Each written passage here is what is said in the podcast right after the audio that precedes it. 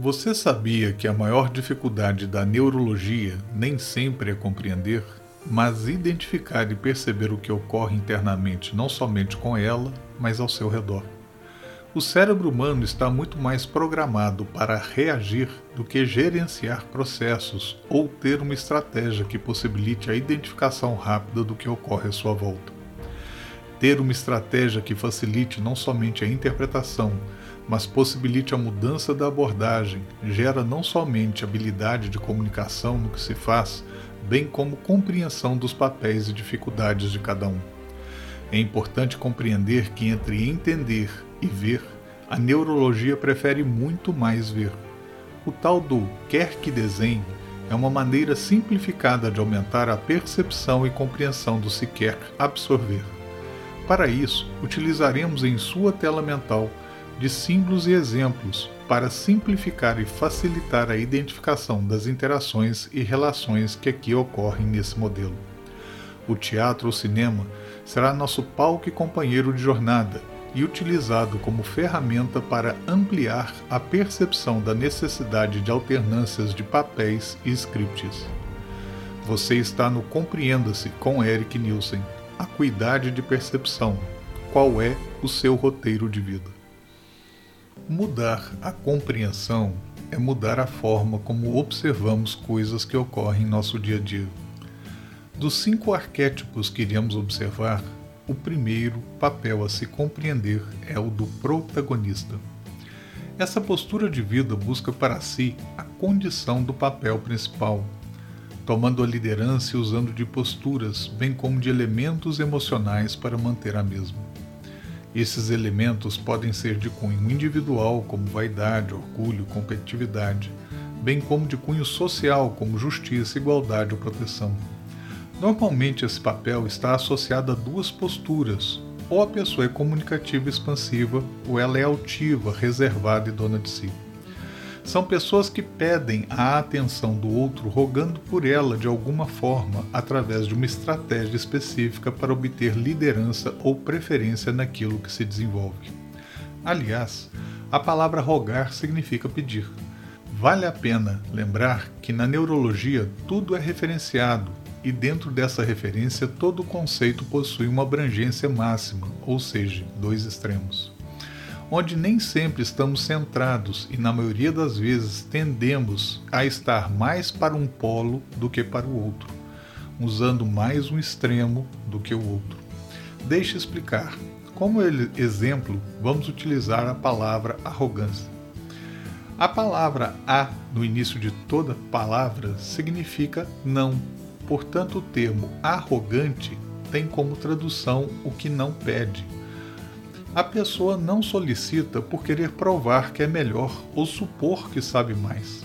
Em outras palavras, deixe eu fazer isto que eu sou bom nisso, eu não preciso da sua ajuda.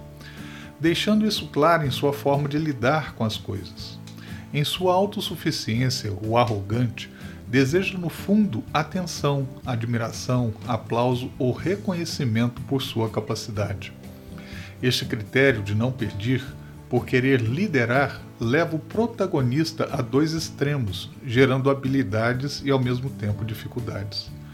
Temos então no ato de não pedir o arrogante clássico, o que se autoafirma o tempo todo dizendo que é melhor, dizendo que possui coisas, que tem conquistas e capacidades. Alguém que se acha superior, cobra e deseja ser atendido e servido. Vamos dizer assim: você me serve se me servir tendendo a desconsiderar ou desmerecer a liderança e capacidade de outras pessoas, puxando os holofotes para si. Mas no outro extremo desta balança, temos o arrogante enrustido. Uma pessoa que deseja liderança e reconhecimento e o faz sendo perfeccionista no que executa, tendo a tendência de puxar para si tarefas e o controle dos processos por medo de errar, se sobrecarregando com isso. Esse tipo de pessoa que não pede busca por reconhecimento através do esforço e meritocracia, se sobrecarregando ao se sentir responsável por tudo e suportando coisas que a maioria das pessoas já teria desistido, com o único intuito de, ao final do processo, que as pessoas percebam e reconheçam o seu valor ou importância. É mais ou menos assim. Eu sirvo e mostro meu potencial através do que faço, desejando que você finalmente me perceba. O protagonismo fora desses dois extremos e na alternância dos mesmos é o papel que se assume para fazer as coisas andar, com uma satisfação insatisfeita, onde participa, interage, motiva, mas entrega a responsabilidade ao outro, estimulando a sua autonomia acreditando em sua competência e convidando-o a participar do processo. A esse tipo de protagonismo damos o nome de líder. O protagonismo equilibrado é, é a menor e a mais contundente peça de todo o processo. Ele é a ponta da espada. É quem abre o caminho e determina o foco de onde colocar os holofotes e prioridades do processo. O detalhe é que sozinho o protagonismo está fadado a fracassar. Por melhor que seja o ator, sozinho e sem outros elementos, o protagonismo se torna um filme maçante e sem graça. Quem deseja o protagonismo o tempo todo se torna uma pessoa cansativa ou ácida, seja pela condição da exigência, seja pela condição de não permitir que os outros participem do processo. O segredo é intercalar o processo com outros arquétipos existentes, lembrando que liderança é um papel de alternâncias, onde todos de alguma forma participam, mesmo sendo um o ator principal. Protagonismo é um contexto flexível e não um papel fixo individual, onde planejar, orientar e motivar pelo exemplo e respeito é o grande diferencial. Mas existe um único tipo de protagonismo que é fixo, e este é sagrado. É quando ele está baseado em termos de missão de vida, exemplo, a família, a empresa, a amizade. Este é o verdadeiro papel do protagonismo, onde todos se tornam coadjuvantes e servem a algo maior e melhor dentro das relações humanas, fazendo o bem para todos. Que tal, a partir desse momento, você se colocar um desafio? Depois do relatado sobre esse arquétipo, e suas estratégias, observe os filmes e verá ali um contexto que sempre existiu com outros olhos. Ser líder é você muito mais estimular a autonomia do outro apenas orientando a sua forma de ser do que, na verdade, querer o controle de processos. A base de todo bom filme, conheça o papel do coadjuvante. Do que adianta ter um grande ator principal se o filme não possui substância e enredo? Em outras palavras, sem um bom coadjuvante, todo filme ou é sem graça ou um fracasso. O coadjuvante é quem faz o protagonismo brilhar. Ele é o palco e o alicerce sobre o qual o enredo do filme e o ator principal brilham. Basta dizer que Morgan Freeman poucas vezes foi ator principal e protagonista em algum filme, mas sempre elevou muito o conteúdo dos filmes que fez como coadjuvante. Temos como exemplo o filme Um Sonho de Liberdade, conduzindo Miss Daisy, Lucy, Seven e o Todo-Poderoso. Ser coadjuvante é se destacar ao pôr a luz no protagonismo. Esta, aliás, é uma técnica muito eficiente ao colocar a luz naquilo que se faz e não em si mesmo, se eleva a missão e a importância de tudo que está dentro daquele contexto. O bom coadjuvante sempre dá os louros à equipe, aos pares, à missão em comum, dando valor ao processo muito mais do que a ele próprio. O coadjuvante tem um papel fundamental dentro da vida. Ao assumir o seu papel, ele entende que há algo acima dele próprio que deve e necessita ser respeitado para se construir algo maior.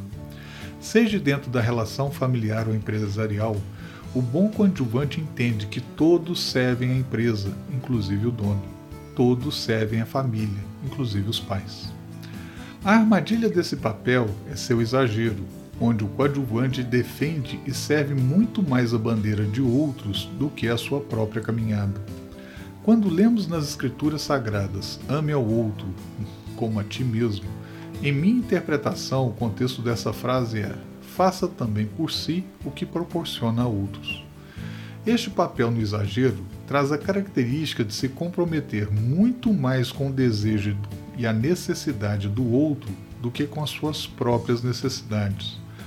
Cuidado, pois isso pode levá-lo a um outro papel indesejável, o papel de Marte. Coadjuvante sem autonomia e vida própria é muito mais um mestre de obras que acaba construindo os projetos e as casas dos outros. E no final fica esperando um reconhecimento ou uma gratificação que, na verdade, nem sempre acontece. A verdade é que em qualquer tipo de relação, quando somente um é priorizado, com o tempo todos perdem. Ao ser coadjuvante, é ter a clareza que seu papel é de ser facilitador, dando suporte à continuidade e à busca de soluções. Seu papel é elevar o processo, fazendo que o conjunto brilhe. Imagine que ser ator principal é ser a lataria e o volante do carro que é quem aparece, enquanto o coadjuvante é o motor e o GPS do enredo de seu filme. Nesse momento, por favor, ligue o gravador de seu cabeção. Registre essa informação. Nem todas as pessoas possuem a habilidade de serem coadjuvantes. Independentemente de seu papel, lembre que para chegar a algum lugar você irá necessitar de um se deseja um filme de sucesso. Portanto, lembre de valorizar, alimentar e principalmente alisar esse burrinho de vez em quando. Principalmente se você não possui essa habilidade de ser um apoiador e um motivador de pessoas. Mas, se por outro lado você tende a entrar no exagero de ser um coadjuvante, cuidado com a dissociação. Imagine nesse momento que você está vendo um tabuleiro de xadrez do alto. Pois bem, todo coadjuvante no exagero vê todas as peças do xadrez, observa todas as jogadas. Porém, ingenuamente, esquece de se incluir nessa visão, ou seja, o tabuleiro tem a referência de tudo e de todos, menos dele próprio. Isso faz com que o coadjuvante, muitas das vezes, assuma um papel muito mais de um ser espiritual que fica ali apoiando, orientando, ajudando, socorrendo, facilitando, sendo coringa no jogo dos outros. Para que você possa ter equilíbrio em sua vida, lembre que o que gera desequilíbrio não é o contexto, mas o exagero do mesmo. Portanto, lembre de incluir uma peça com seu nome e lembre de considerar você como você considera todos que estão ali presentes. Existe como fazer parte do filme sem se envolver? Existe sim. Este é o papel do narrador. Ele se coloca como um contador de histórias, possuindo a habilidade de falar de coisas, pessoas e processos como se eles não fossem seus ou estivesse participando dos mesmos. Em sua habilidade de observador, descreve não somente prioridades, sequências e coerências, como o papel de cada um. O narrador fala do potencial, do objetivo, da necessidade, contando o processo em terceira pessoa, mesmo que ele faça parte de todo o contexto. Essa habilidade o faz ser impessoal e relatar coisas como se estivesse falando de outros e não dela própria ou de sua vida ficando neutro ou sendo um crítico como um juiz, ou indiferente após a sua análise. O narrador, ao se colocar na terceira pessoa, tem a possibilidade de ver o processo dentro do contexto prático e objetivo. Mas cuidado! No exagero, este papel pode vir a dissociá-lo do contexto e usar essa habilidade muito mais para falar da vida dos outros do que dentro daquilo que ele necessita fazer. O bom narrador nunca fala de pessoas ou erros. Ele sempre fala do entendimento e usa da sequência e necessidades de prioridade para compreender o que deve ser feito. O papel de cada um é simplesmente uma condição de referência de qual é a responsabilidade que cabe a cada indivíduo, inclusive a ele próprio. Sua grande habilidade de falar de forma impessoal faz com que se foque mais na compreensão e no encontrar culpados ou responsáveis do que no intuito de corrigir o próprio rumo ou próprio comportamento. O pulo do gato é entender que ele também necessita colocar na avaliação do que narra uma peça com seu nome. Sem isto, ele fala de tudo, avalia todos e não assume a responsabilidade sobre o contexto, como se fosse uma vítima que fica aguardando que tudo se harmonize para que depois ele possa atuar. Existe uma chave de ouro. Por favor, nesse momento, ligue novamente o gravador do cabeção. Ao falar com outros, evite nominalizar, ou melhor dizendo, fale de coisas, nunca de pessoas. Vou dar um exemplo. Observe o que você irá sentir ao ouvir essas duas frases. O que você fez está errado esta forma de fazer está errada. Na primeira frase, o você usado tende a levar o ouvinte a levar o contexto a nível pessoal, engatilhando em sua forma de compreender muito mais justificativas e argumentos do que a compreensão da sequência ou do ponto que deve ser adequado. Já na segunda frase, o foco cai em observar a forma como se fez. Ao falar, fale de coisas, nunca de pessoas, e para isto basta tirar nomes e pronomes no que diz. O foco de qualquer diálogo é a solução e não a punição. Se, por acaso, entrar no papel de narrador, entenda que você deve narrar, inclusive o seu papel dentro do contexto. O que permeia tudo e não é nada conheça o papel do figurante. O figurante é engraçado por estar presente, fazer a coisa acontecer e com o qual você age, interage. E apesar de ter um papel muito importante, ele não possui um destaque dentro do contexto. É o que sempre esteve ali, você usou, utilizou e, na verdade, pouco observou. O momento de atuação do figurante é de dar suporte ao enredo do filme.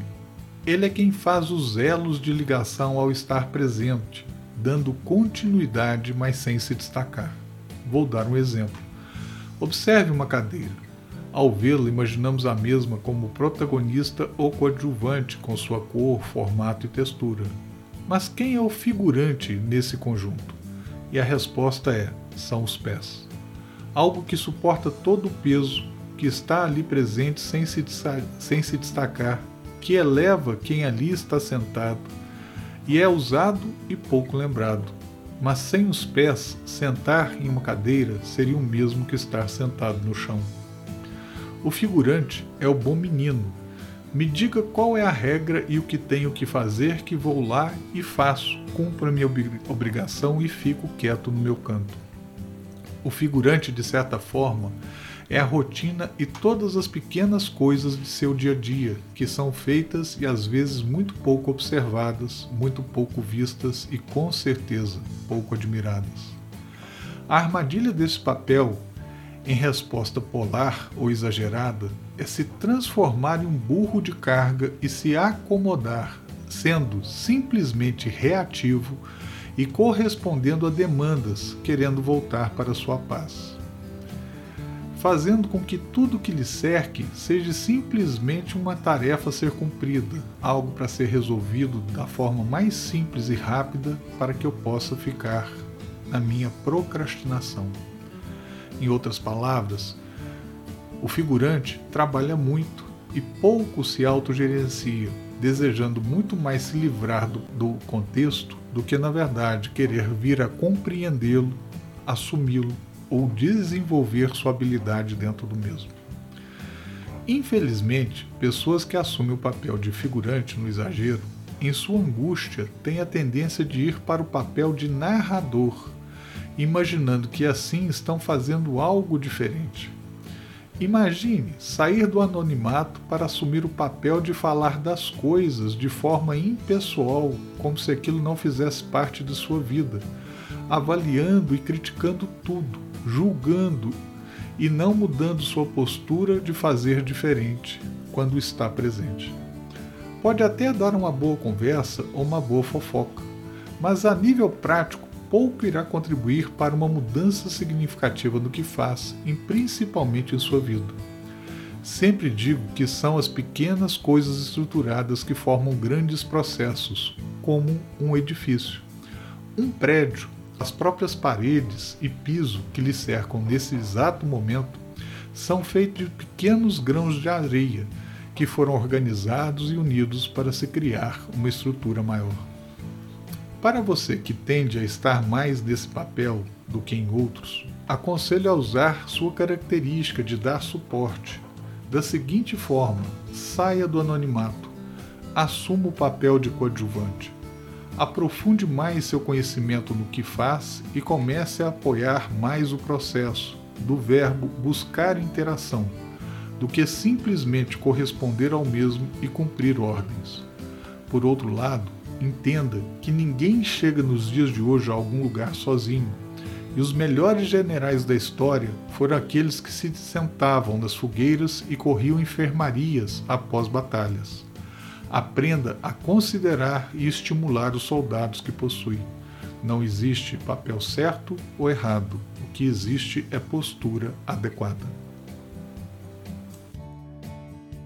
Quem faz e acompanha é o gerente, mas quem dá a direção é o diretor. Conheça um pouco mais deste papel que mostra o caminho de coisas e pessoas. Este ser que está sentado lá na plateia, observando tudo o que ocorre no palco, é um narrador que intervém com sua opinião no processo que está diante de seus olhos. O bom diretor é o mentor que mostra a direção e pequenas correções no rumo, dando ao outro a autonomia de interpretar o papel e contexto necessário, sendo ele próprio.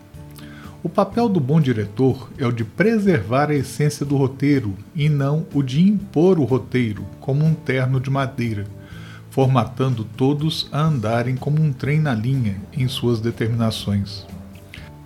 O diretor corrige rumos e não determina rotas.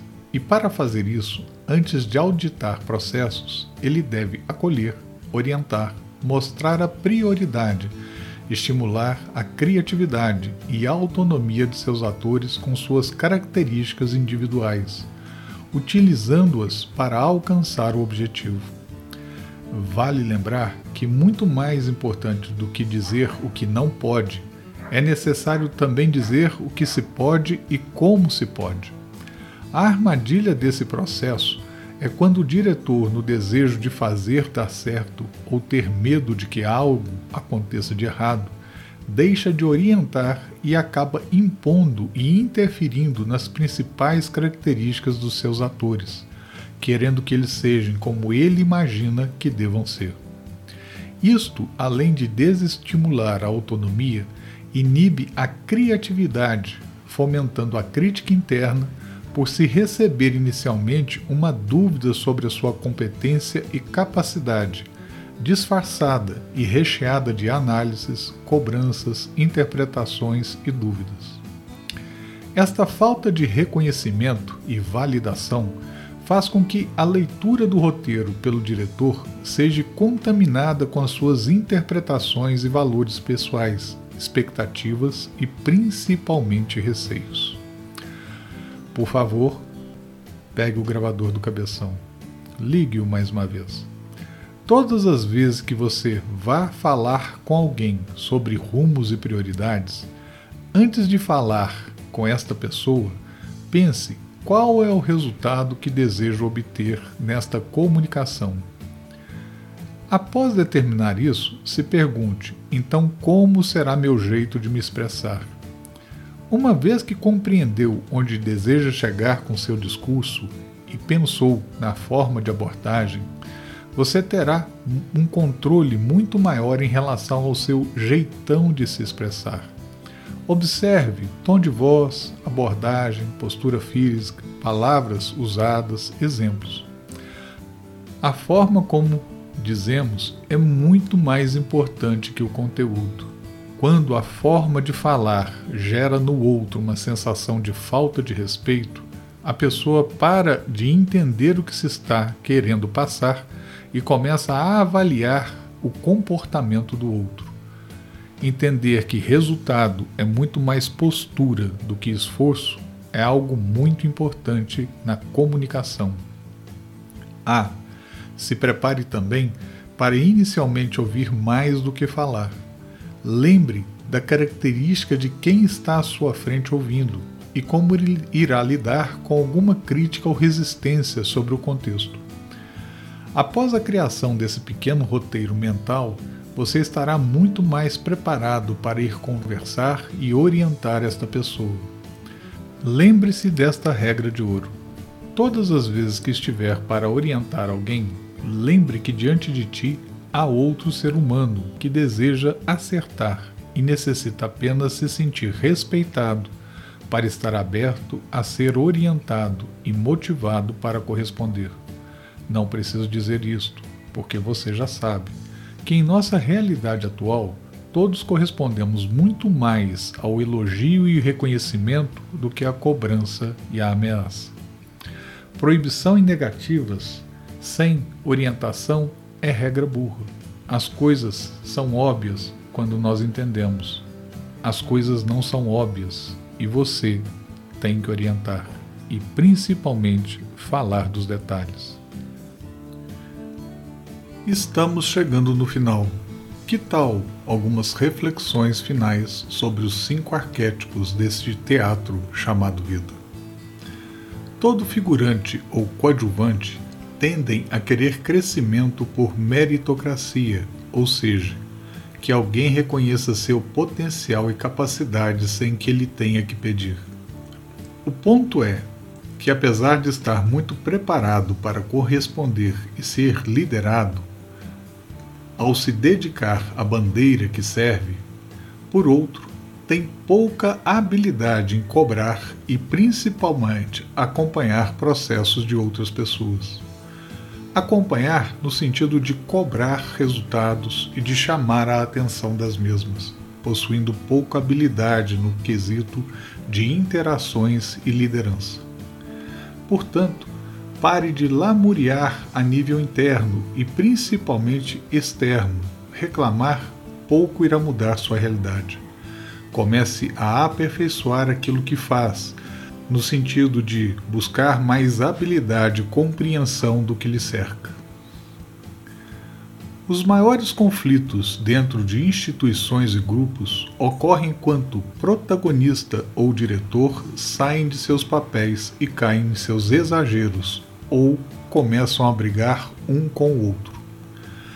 Tanto o diretor quanto o protagonista, no exagero, querem ter os louros da peça e serem vistos como destaques ou responsáveis por tudo aquilo ter dado certo. Isto os fazem desconsiderar opiniões vindas de fora e erroneamente ver exageradamente detalhes sem enxergar o todo. Quando se possui em uma mesma instituição um protagonista e um diretor em seus papéis exagerados, o caos se instala. Por alternarem avaliações e julgamentos um do outro, ambos tentando mostrar muito mais o que o outro está errado do que no sentido de preservar a instituição. Quando um faz, o outro julga, e vice-versa.